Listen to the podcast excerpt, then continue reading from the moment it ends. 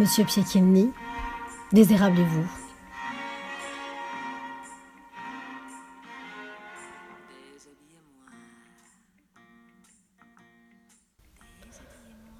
Le troisième roman de François-Henri Désérable, Un certain Monsieur Piekielny, figure parmi toutes les sélections de prix littéraires du moment.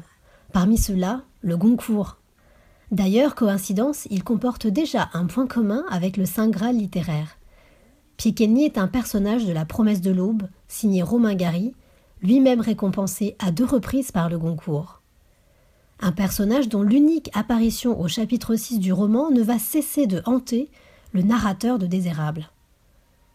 Dans La promesse de l'aube, Piekielny, juif polonais, voisin de l'auteur, finit par croire l'exceptionnel destin prévu par la mère de Gary.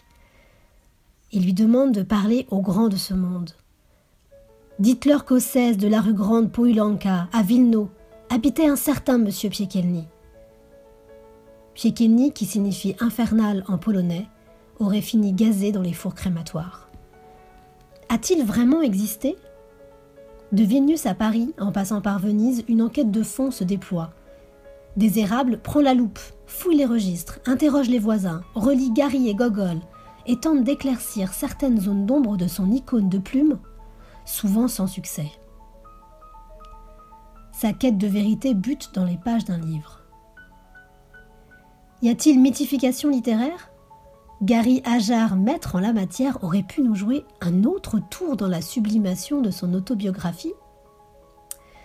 Dans une époque où les fake news nous accablent, Désérable veut en avoir le livre net et duper le mensonge.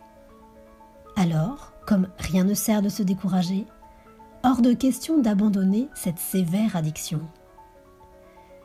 Il y a du Gary dans un certain Monsieur Piekielny, et à chaque page, dans le style d'abord, des érables cultivent un merveilleux jardin où les profondes images poétiques poussent au milieu d'une légèreté déconcertante.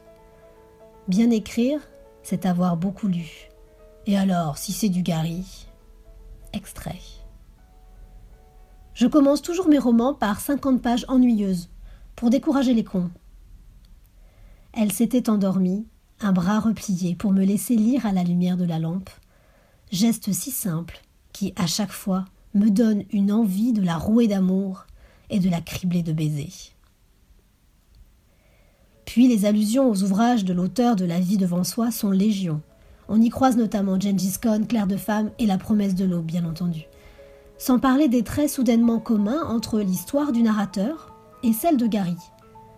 Ceux qui aiment les réceptions chez Monsieur l'ambassadeur seront hypnotisés.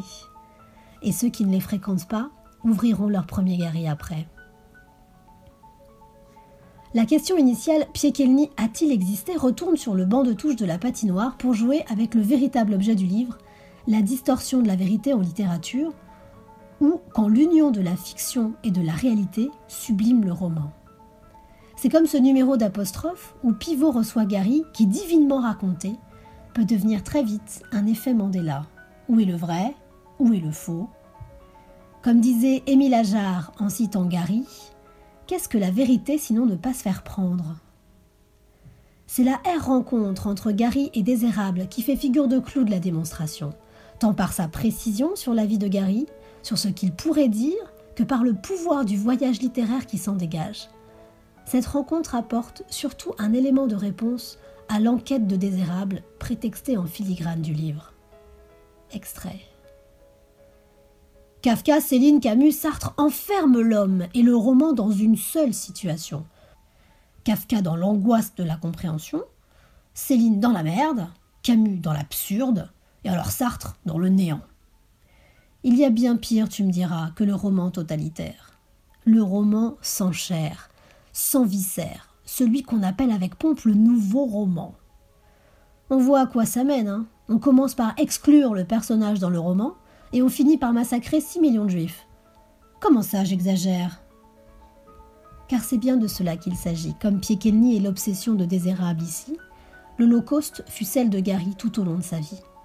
Souvent même sans aucun lien avec le sujet de l'ouvrage, le double primé au Goncourt mentionne la Shoah. Une façon de dire tout au long de sa propre vie, et maintenant encore, qu'au 16 de la rue Grande, Poilanka, à Vilno, habitait un certain monsieur Piekelny, et qu'ils étaient six millions. Un certain Monsieur Piekilny prouve encore une fois que la vérité est une formidable matière première pour l'écriture, et que parfois la déshabiller, pour la revêtir, peut la sublimer et lutter contre l'oubli.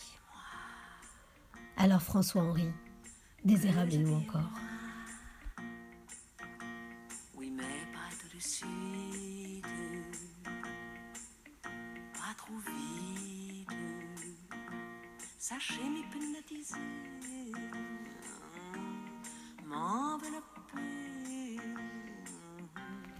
me capturer.